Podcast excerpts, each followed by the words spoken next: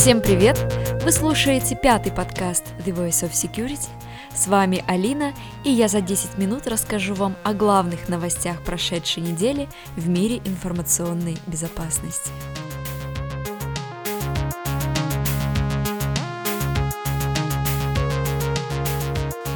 Во вторник, 10 декабря, компания Microsoft выпустила последние в этом году обновления безопасности для своих продуктов. В общей сложности они исправляют 36 уязвимостей, в том числе 7 критических и одну, которая уже использовалась злоумышленниками. Обновления выпущены для Microsoft Windows, Internet Explorer, Microsoft Office, SQL Server, Visual Studio, Skype for Business и Hyper-V. Одна из исправленных уязвимостей связана с системным компонентом Win32Key и открывает возможность для повышения привилегий в Windows. Успешная эксплуатация позволит атакующему выполнить любой код в режиме ядра. Чтобы проэксплуатировать уязвимость, злоумышленник должен сначала получить доступ к системе, поэтому Microsoft оценила уязвимость как существенную. Новая проблема получила 7,8 балла по шкале CVSS. Тем не менее, специалисты по ИБ рекомендуют пользователям установить соответствующий патч незамедлительно, поскольку злоумышленники уже обнаружили эту уязвимость и начали ее использовать. Этот эксплойт Zero Day обнаружили в прошлом месяце эксперты лаборатории Касперского, разбирая атаки группировки Wizard Opium. Примечательно, что этот Windows Exploit использовался в связке с другим эксплойтом нулевого дня для Chrome. Подобный тандем позволил атакующим выйти за пределы песочницы браузера и повысить привилегии в системе. Другая критическая уязвимость удаленного исполнения кода была выявлена в компоненте Win32Key Graphics.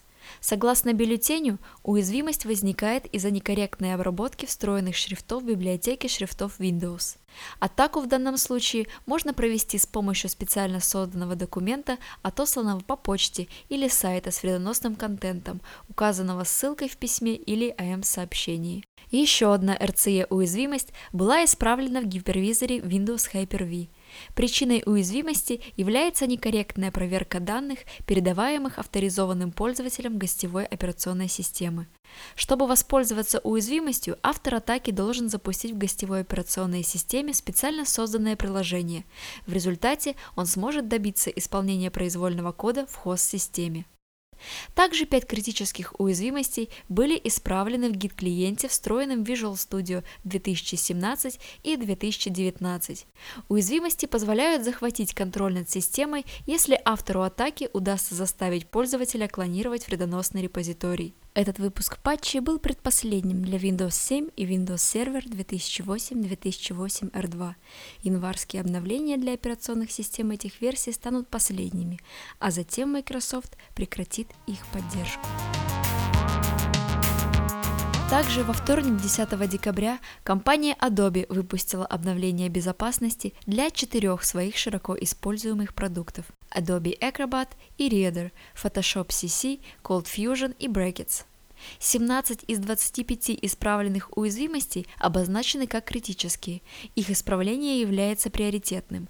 Эти уязвимости могут использоваться в реальных атаках, однако о существовании эксплойтов для них ничего не известно. Все критические уязвимости в Adobe Acrobat и Reader позволяют выполнить произвольный код и получить полный контроль над атакуемой системой. В Adobe Photoshop CC исправлено две критические уязвимости, успешная эксплуатация которых также может привести к выполнению произвольного кода в контексте текущего пользователя.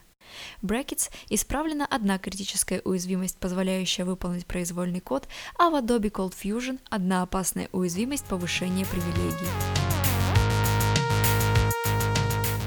Компания Intel выпустила 11 рекомендаций по безопасности. Эксплуатация уязвимости могла привести к отказу в обслуживании, несанкционированному раскрытию информации и эскалации привилегий. Специалисты считают, что злоумышленники не успели взять на вооружение какую-либо из выявленных уязвимостей.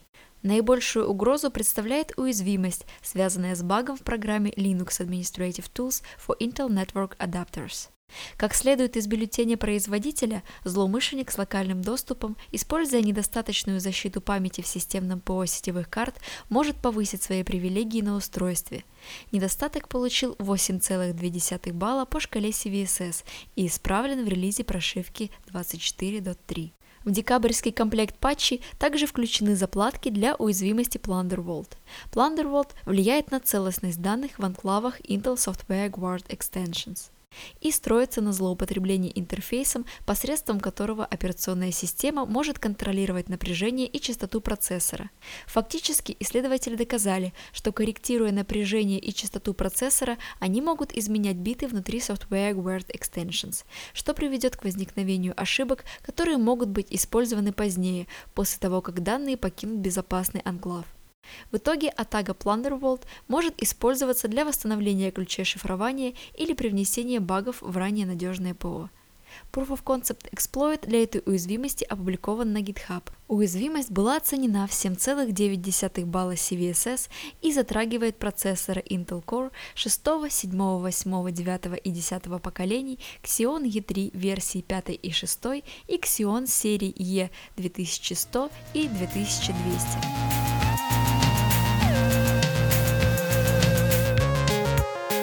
Была обнаружена уязвимость функции iPhone AirDrop, позволяющая пользователям обмениваться файлами между iOS-устройствами. Эксплуатация уязвимости позволяет многократно отправлять файлы на все ближайшие iPhone, настроенные на прием файлов от любых устройств. При получении файла iOS блокирует экран смартфона, пока пользователь не примет или не отклонит запрос. Но поскольку iOS не ограничивает количество файловых запросов, преступник может продолжать спамить файлами, тем самым блокируя устройство пользователя. Для этой уязвимости был опубликован Proof of Concept код в репозитории на GitHub. Чтобы остановить атаку, можно выйти из зоны действия атакующего устройства, либо отключить AirDrop, Wi-Fi или Bluetooth. Отключить AirDrop также можно с помощью перезагрузки смартфона. Для предотвращения подобных атак эксперты рекомендуют включать AirDrop только при необходимости и никогда не устанавливать для функции значения «все». Компания Apple исправила данную проблему в версии iOS 13.3, поставив ограничение на число запросов. Исследователи в области безопасности предупреждают пользователей о серьезных уязвимостях в двух плагинах WordPress, разработанных Brainstorm Force. Эти уязвимости могут позволить хакерам получить административный доступ к любому веб-сайту, на котором установлены плагины. По данным Brainstorm Force, известно только об одном пользователе, который пострадал от этой уязвимости. Уязвимости были обнаружены в Ultimate Addons для Beaver Builder и Ultimate Addons для Elementor. Оба плагина предназначены для добавления продвинутых дизайнов и пользовательских функций на веб-сайты. Обновления для этих уязвимостей уже доступны. Разработчики выпустили обновления в течение 7 часов с тех пор, как им стало известно об этих уязвимостях. Как сообщают исследователи из Sentinel-1, группировка Lazarus арендовала вредоносные инструменты и доступ к взломанным сетям у операторов ботнета Trickbot. Trickbot входит в тройку наиболее крупных ботнетов наряду с Emotet и Dridex. Операторы Trickbot охотно продают к зараженным системам другим преступникам, от вымогателей и спамеров до серьезных поддерживаемых государством хак-групп. Арендаторы могут использовать трикбот для установки собственной малвари или могут воспользоваться доступными модулями Трояна в зависимости от того, какие цели они преследуют. Lazarus Group также вооружились новым набором инструментов, получившим название Anchor. Он представляет собой новую разновидность вредоносного ПО и предоставляется в виде модуля TrickBot. Вредонос Анкер может использоваться в атаках, нацеленных на крупные корпорации, где злоумышленникам необходимо оставаться незамеченными в течение нескольких недель или месяцев, пока не похищают данные и даже на протяжении длительного времени после прекращения атак. Анкер состоит из различных подмодулей, представляющих различные функции для целевых атак, включая перемещение в сети, возможность установки бэкдоров для последующего доступа, функции для целевых постсистем, извлечение данных платежных карт из оперативной памяти и очистку системы от следов заражения. Как сообщили эксперты из компании Sentinel One, Lazarus Group арендовала доступ к зараженной системе через ботнет TrickBot, а затем использовала инструмент Anchor для установки бэкдора. Исследователи не пояснили, какие именно цели преследовали Lazarus. На этом у меня все. Ссылки к новостям вы найдете в описании к подкасту. Все ваши пожелания и предложения, а также если я пропустила какую-то важную новость, просьба отправить мне в Телеграм. Спасибо большое за внимание. Безопасной вам недели.